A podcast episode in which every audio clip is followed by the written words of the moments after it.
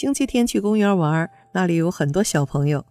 天色晚时，很多孩子仍然吵闹着不愿意回家，家长连哄带骗都无济于事。其中有一名母亲面对着在旋转木马上不愿意下来的儿子，冷着脸说：“我数到三，你要是不过来的话。”母亲刚开口，男孩马上跑到了面前，其他人都夸奖男孩懂事，并要求自家的孩子向他学习。这位母亲脸上也有掩饰不住的骄傲，但是我注意到了男孩脸上那无法遮挡的恐惧和害怕。从男孩熟练的动作可以看出，他一定不是第一次经历这事儿了。不听母亲话的后果，他一定也领教过。在多次的反复敲打下，男孩一定明白了，只有听话才能避免挨打或挨骂。毫无疑问，男孩是在这种恐吓式的教育下变成了一个很乖的孩子。只是，这种乖对孩子的成长真的好吗？很多八零后、九零后童年时由于家庭贫困，不得不提前长大，成为一个小大人。这不是他们主观上想长大，而是现实逼得他们不得不如此。但是在很多条件优渥的家庭里，仍然有很多孩子被迫懂事，就不得不让人深思了。我们常说，人在什么年龄就该干什么事儿。一个孩子过早的成熟，学会隐藏自己的情绪，学会讨好大人，可能会带来意想不到的伤害。懂事成熟意味着什么？意味着委屈和不开心。做一个懂事的孩子，几乎是所有家长对孩子的第一要求。堂哥对小时候发生的一件事一直耿耿于怀。堂哥小时候很流行收集一套动画片的卡片，堂哥费了好大的劲儿才收集全，正准备星期一去学校向同学们炫耀呢。周末时家里来了客人，是爸爸的朋友，还有个小几岁的男孩。男孩看上了堂哥收集的卡片。婶婶骗堂哥说：“先让弟弟玩玩，等他走的时候会还给你的。”于是堂哥就一直盯着男孩。可是送客人出门的时候，大人之间仍在寒暄。堂哥想尝试着夺回卡片，被男孩发觉，躲到了父母身后，而叔叔却斥责堂哥不懂事，不懂得谦让弟弟。最终，堂哥也没有保住辛苦收集来的卡片。即使到了今天，堂哥已经成为了两个孩子的父亲，他在回忆起这件事的时候，仍然耿耿于怀。有一回，小侄女儿的玩具被其他小朋友抢了，嫂子劝小侄女儿不要了，一旁的堂哥突然大发雷霆，吼着：“凭什么？凭什么？”一个人的成长是有其客观规律的。在童年时期，孩子们本能的更多关注自身，以满足自身的需求为先。如果你强行让他大度懂事，要委屈自己，首先去满足别人的需求，无疑是告诉孩子你没有别人重要。这对孩子的健康成长是非常不利的。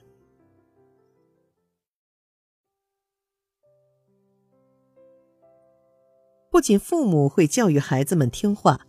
老师也会教育孩子们听话，而为了让学生听话，在无数的中小学非常流行一种教育方式——感恩教育。跪拜洗脚、感动流泪，这样的痛哭式感恩教育，每年都在各个中学轮番上演。作者在上中学的时候，学校也搞过一场感恩教育。当时全校一千多名学生聚集在操场上，旁边坐着各自的父母。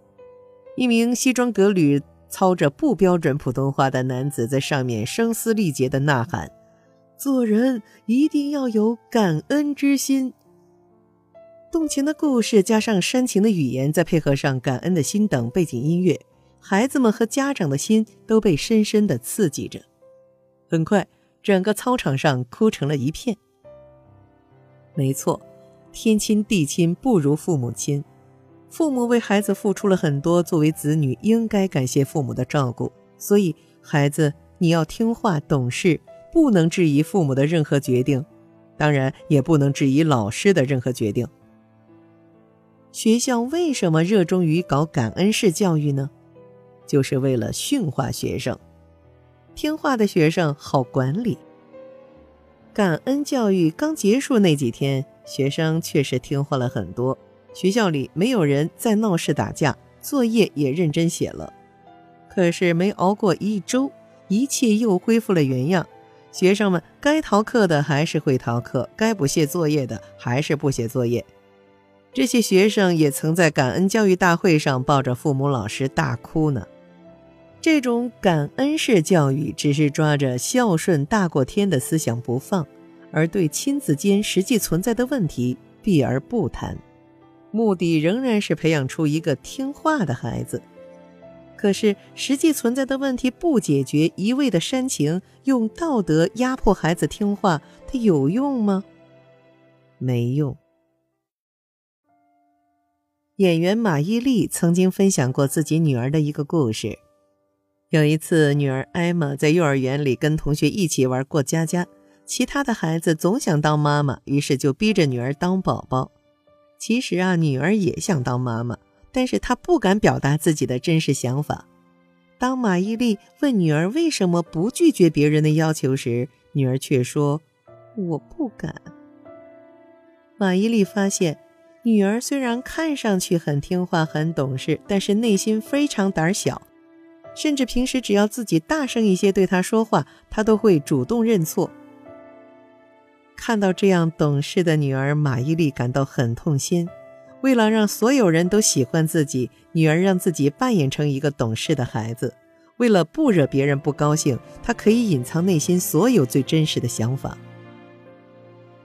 演员杜江曾说：“太懂事的孩子背后，往往是有一些自卑。”担心别人不喜欢，担心做错事，小心翼翼地看着大人的脸色，就失去了孩子应该有的放肆和任性。我不希望我的孩子是这样的。有研究表明，小时候表现越自由、越能真实表达自己的孩子，长大之后往往心智越成熟；而那些从小就表现得像个小大人、懂事成熟的孩子，他们内心里。会有一种我不配的自卑感，这些孩子长大后会变得没有主见，习惯于讨好别人，不懂得拒绝，只能委屈自己做自己不愿意的事情。这样的孩子懂事的让人心疼。知乎上有这样一条追问：懂事的孩子快乐吗？差不多四千条回答，绝大部分的回答都是。不快乐。心理学家武志红说：“懂事是很深的绝望，它真的不是一个好东西。表面上是为家长带来省事儿的好处，也许骨子里就是处于恐惧。”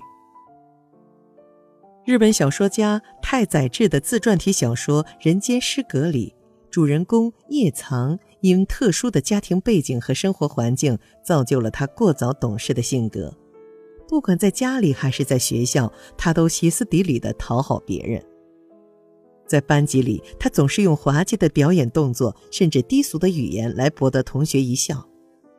成年后，叶藏依然改不了讨好别人的习惯。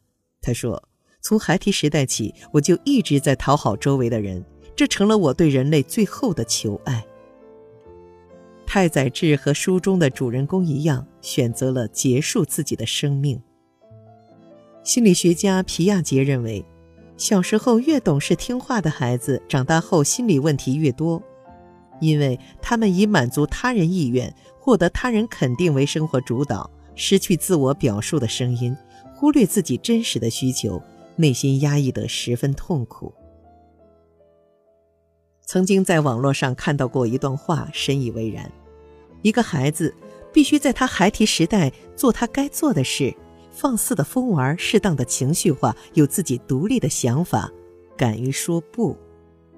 否则，他无论长到多大，内心都有一个没有被满足的、脆弱的、一直在哭泣的小孩。这个世界是很公平的，你在童年时欠下的东西，成年后会千百倍的补回来。